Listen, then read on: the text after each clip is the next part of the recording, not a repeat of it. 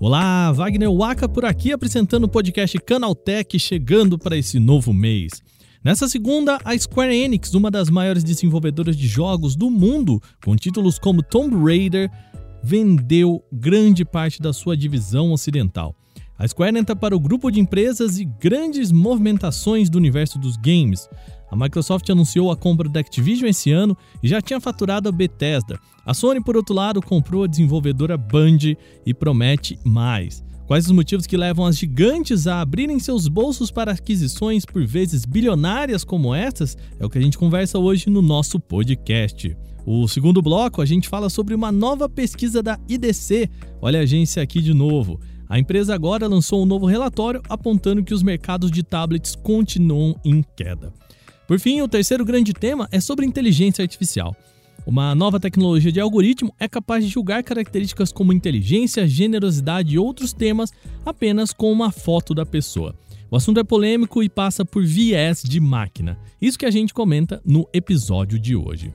Começa agora o podcast Canaltech, o programa que traz para você tudo o que você precisa saber do universo da tecnologia para começar o seu dia.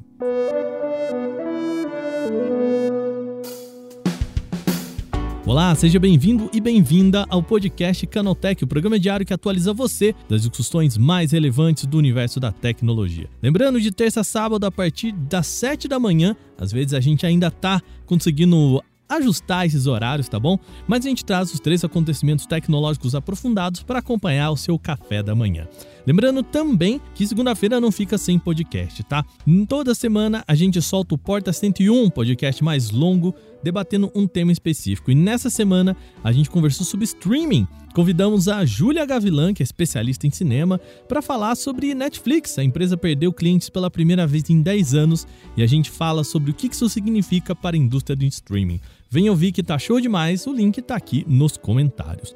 Não se esquece de seguir a gente no seu agregador de podcast e receber sempre episódios novos, tá bom?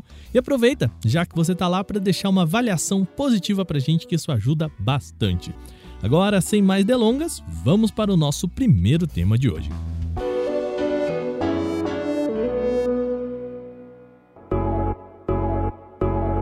O programa começa com uma notícia relacionada a games. A Square Enix, companhia detentora dos direitos da série Tomb Raider, vendeu boa parte dos seus estúdios ocidentais. Foram os estúdios Crystal Dynamics, Eidos Montreal e a Square Enix Montreal. A venda está sendo feita com a Embracer Group, uma gigante que já conta com outros estúdios como a THQ Nordic e a Gearbox Software como subsidiárias. Com isso, mais de 50 propriedades intelectuais da Square Enix agora passam de mão entram no acordo nomes como Tomb Raider, Deus Ex e Legacy of Kain, além de outras 50 IPs. E o acordo foi considerado bem baixo, tá? Foram 300 milhões de dólares pelos três estúdios e as propriedades intelectuais. No total, são mais de 1.100 funcionários que trocam de empresa. A gente fala que foi bem baixo porque, por exemplo, a Band foi comprada por pelo menos 3 bilhões e era só um estúdio. A Square Enix é vocal em dizer que os lançamentos ocidentais dela não têm alcançado sucesso. A série Tomb Raider, por exemplo, e o jogo dos Guardiões da Galáxia tiveram um sucesso bom de crítica, são jogos bons, tá? Eu joguei e posso dizer isso para vocês, mas venderam aquém do esperado. Outros games, como Outriders e o jogo dos Vingadores, também ficaram bem abaixo da média de vendas e esses nem sucesso de crítica tiveram. Em comunicado oficial, a Embracer ressalta que apenas Tomb Raider e Deus Ex já venderam respectivamente 88 milhões e 12 milhões de cópias. Ou seja, a série Tomb Raider vendeu 88 milhões de cópias e estava abaixo da expectativa da Square Enix. A Embracer enxerga uma oportunidade de investir nessas franquias e como, bem como as IPs adicionais que ela comprou. A transação ainda deve passar por aprovações regulatórias e deve ser concluída durante o segundo trimestre desse ano financeiro, a expectativa é de que isso aconteça entre julho e setembro de 2022. Tá, mas qual que é o objetivo da Square Enix nessa? Bom, a empresa explicou numa declaração oficial que a venda é voltada para investir em blockchain, inteligência artificial e nuvem. Assim, a Square poderá usar o dinheiro para, aspas, se adaptar às mudanças em curso no ambiente de negócios global, permitindo uma alocação mais eficiente de recursos e aumento do seu valor corporativo. A Square Enix tem sido vocal sobre NFT. No início desse ano, o presidente da empresa, Yosuke Matsuda, já tinha admitido interesse em investir em metaverso e NFTs. Ele argumentou que a tecnologia ainda não é aceita por grande parte dos jogadores, mas que outra parcela busca novas experiências nos títulos de videogames. Na visão do executivo, o uso de NFTs pode tornar, aspas, os títulos mais emocionantes. A venda dos estúdios ocidentais é, portanto, apenas uma consequência dessa mudança de ritmo. A Square vai continuar com franquias como Just Cause, Outriders e Life is Strange. No entanto, a empresa vai manter os seus esforços em estúdios japoneses. A função de desenvolvimento da empresa vai incluir os estúdios no Japão, a Square Enix External Studios e a Square Enix Collective. Fecha aspas. A Embracer agora entra para o quadro de companhias gigantes fazendo aquisições. Vale lembrar, a Microsoft ainda está no processo final de compra da Activision, um negócio anunciado em 68 bilhões de dólares. É por isso que a gente fala que 300 milhões nos três estúdios da Square parece pouco, né? Já a Sony arrematou a Band, vale lembrar, a empresa que é dona da franquia Destiny 2, por 3,6 bilhões de dólares. As duas, a Activision e a Sony, estão numa disputa para conseguir elevar os seus catálogos nos consoles e PCs. A Microsoft conta com Game Pass, uma versão análoga à Netflix nos games, sistema que a Sony pretende lançar também em meados desse ano.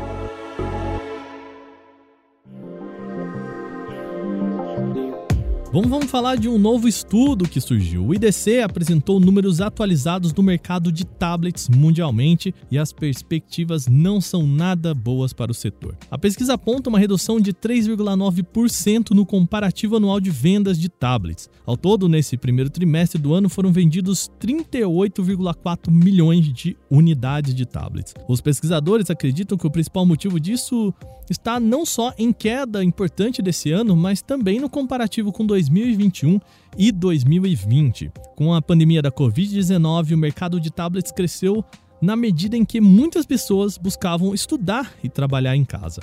O tablet aparece como uma boa ferramenta de chamadas de vídeo e aulas à distância.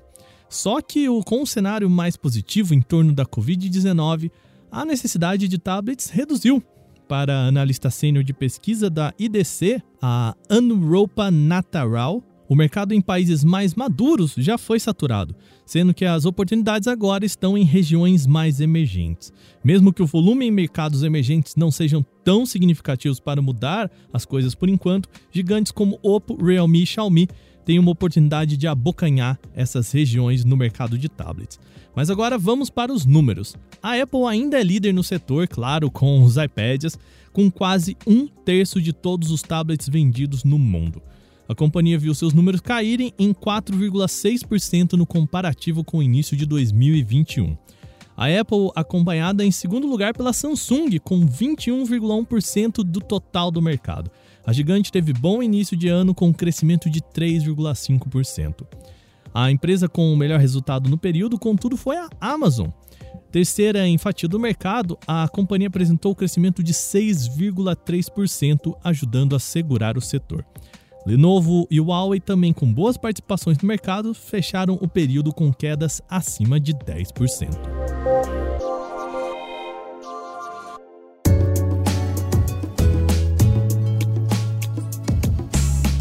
Bom, a nossa última grande pauta de hoje é sobre inteligência artificial e ó, tem discussão aqui, tá? Pesquisadores do Stevens Institute of Technology, em colaboração com universidades de Princeton e Chicago, todos nos Estados Unidos, desenvolveram um novo algoritmo capaz de dar opiniões sobre uma pessoa apenas com base nas fotografias tiradas do rosto.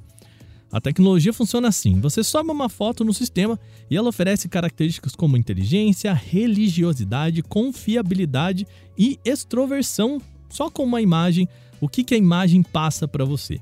Segundo os cientistas, a inteligência artificial utiliza as características observadas nessa primeira impressão para fazer julgamentos rápidos e superficiais, avaliando fatores como idade, cor de pele e nível de confiabilidade, observando somente a aparência de um indivíduo. E qual que é o objetivo dessa tecnologia? Bom, Abre aspas, estamos reunindo isso com julgamentos humanos e usando a aprendizagem de máquina para estudar as primeiras impressões tendenciosas que as pessoas têm umas das outras. Explicou isso o especialista em inteligência artificial Jordan Suchou, ele que é o autor principal do estudo. Só que entender quais são essas primeiras impressões não é assim tão simples, tá? Durante os testes realizados em laboratório, os pesquisadores pediram a milhares de pessoas que dessem as suas primeiras impressões sobre as mais de mil fotos de rostos geradas por computador. Essas respostas foram então usadas no treinamento de uma rede neural para que ela aprendesse a fazer julgamentos rápidos sobre determinadas pessoas, levando em consideração apenas as características físicas presentes nas fotografias. A proposta é tentar prever quais seriam as impressões iniciais de uma pessoa ao olhar uma foto. Segundo os cientistas, muitas das opiniões emitidas pelos algoritmos se alinharam com intuições comuns ou suposições culturais. Por exemplo, pessoas que sorriem tendem a ser vistas como mais confiáveis, ou indivíduos com óculos podem ser considerados mais inteligentes. Outro problema observado é que a IA pode ser usada para manipular fotos, fazendo com que rostos pareçam mais compatíveis com padrões aceitos pela sociedade, ou mesmo dando um oponente político uma aparência menos confiável e inteligente do que a imagem dele realmente apresenta. A tecnologia também ajuda a entender outro problema do universo de aprendizagem de máquina. É o chamado viés do aprendizado. A questão é que um algoritmo do tipo aprende o que é ensinado para ele, a partir de um banco de dados. Isso quer dizer que se você pegar uma quantidade de informações que já é enviesada, a inteligência artificial também vai ter um comportamento enviesado. Pegando um exemplo simples do estudo, se o banco de dados aponta que pessoas de óculos são mais inteligentes, o sistema vai reconhecer uma pessoa de óculos como mais inteligente. Ou seja, uma pessoa com óculos seria apontada mais inteligente do que essa mesma pessoa apresentada à máquina sem óculos. Esse é um problema bobo, mas que pode ser escalonado para questões mais importantes. Por exemplo, o número de pessoas negras que são CEO de grandes companhias é bem menor do que de pessoas brancas. Isso são estatísticas que a gente tem. Uma inteligência artificial que poderia ser usada por um RH para escolher funcionários de uma empresa poderia privilegiar pessoas brancas usando esse banco de dados. Sabe por quê? porque esse banco de dados está enviesado. Por razões óbvias, precisamos ter cuidado com esses algoritmos e como ele é usado. Isso é o que conta o Jordan Show. Estamos tomando todas as medidas possíveis para garantir que isso não seja utilizado de forma criminosa ou para causar danos. Isso é o que fala o Jordan Show. Ainda é preciso tomar muito cuidado como a gente utiliza inteligências artificiais e algoritmos. E depois dos nossos principais temas de hoje, vamos agora para o nosso quadro Aconteceu Também.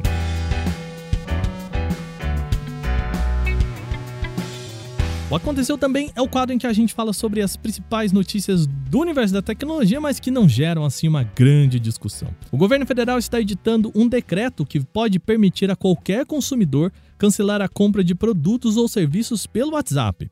Segundo o site Metrópolis, trata-se de algo ainda em fase de construção e que deve ser apresentado ainda em maio para começar a vigorar em outubro desse ano. A futura lei estabelece que qualquer serviço regulamentado pelo poder público deve ter o mensageiro como uma das opções de cancelamento. Na prática, se o consumidor usa o WhatsApp para assinar um serviço de televisão por assinatura, por exemplo, pode também cancelar pelo mesmo local onde fez a sua contratação. A medida vai incluir estabelecimentos bancários, companhias aéreas, empresas de telefonia, operadoras de plano de saúde e distribuidoras de energia e água. Mas isso não se estende a lojas de varejo, supermercados, restaurantes, escolas ou similares, tá? Mesmo assim, a expectativa é de que seja mais simples cancelar serviços sem precisar lidar com artifícios que tais empresas utilizam para impedir a suspensão. Por enquanto, ainda não há uma projeção de quando o decreto será publicado no Diário Oficial da União. Por se tratar de um decreto executivo, complementar ao Código de Defesa do Consumidor, ele não precisa transitar pela Câmara nem pelo Senado para passar a valer. Um estudo conduzido pela Mozilla revelou que quase 80% dos aplicativos de saúde mental disponíveis para smartphones não seguem padrões mínimos de segurança e privacidade de seus usuários. O levantamento encontrou questões como compartilhamento de dados, anúncios direcionados e más práticas de segurança na maior parte das soluções analisadas. Todas elas lidam com informações sensíveis de saúde e intimidade de seus utilizadores que merecem salvaguardas maiores. O levantamento aparece no estudo chamado de Privacidade Não Inclusa, ou Privacy Not Included na versão original em inglês. Esse estudo analisa aspectos em diferentes aplicativos no mundo mobile.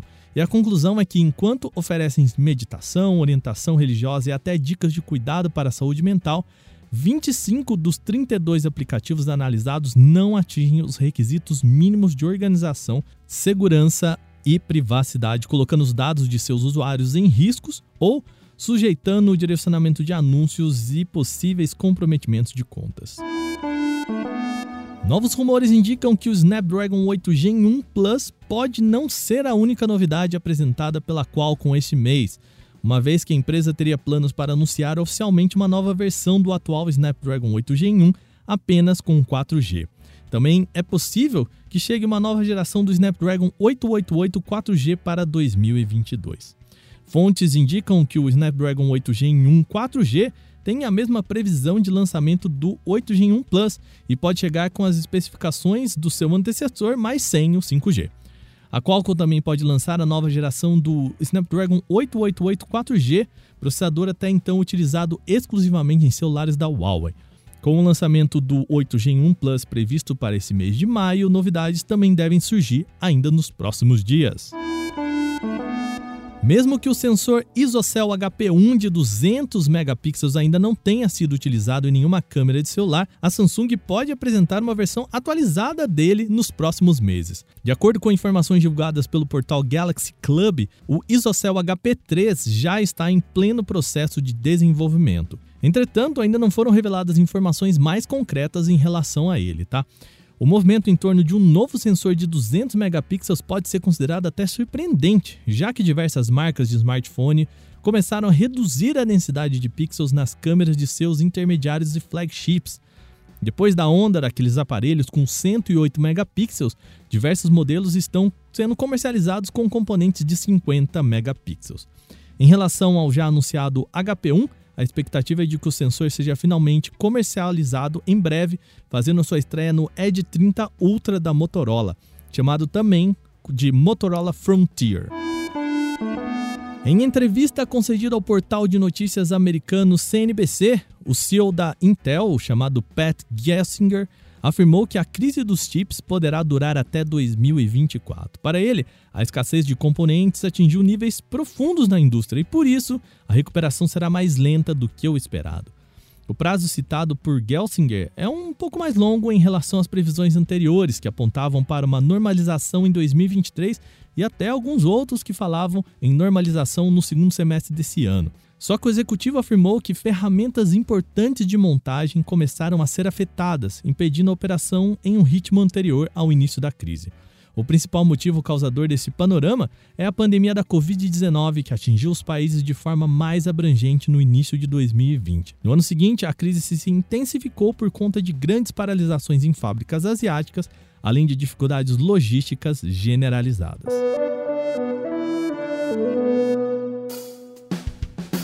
Bom, e com essas notícias, o nosso podcast Canaltech de hoje vai chegando ao fim. Lembre-se de seguir a gente e deixar uma avaliação positiva no seu agregador de podcast. E se você quiser falar com a gente, é só mandar um e-mail para contato@podcast.com.br. Agora a gente está de terça a sábado, sempre de manhã, com as notícias para acompanhar o seu café, tá bom? Esse episódio foi roteirizado, apresentado e editado por mim, Wagner Waka, com a coordenação de Patrícia Gnipper. O programa também contou com reportagem de Gustavo Minari, Alvini Lisboa, Felipe Demartini, Victor Carvalho e Vinícius Mosquen. A revisão de áudio é da dupla Gabriel Rime e Mari Capetinga, com trilha sonora de criação de Guilherme Zomer. Agora o nosso programa vai ficando por aqui. Amanhã eu volto com o podcast Canaltech para falar mais notícias e acompanhar o seu café da manhã. Um bom café para você, um bom dia. Até lá, a gente se vê.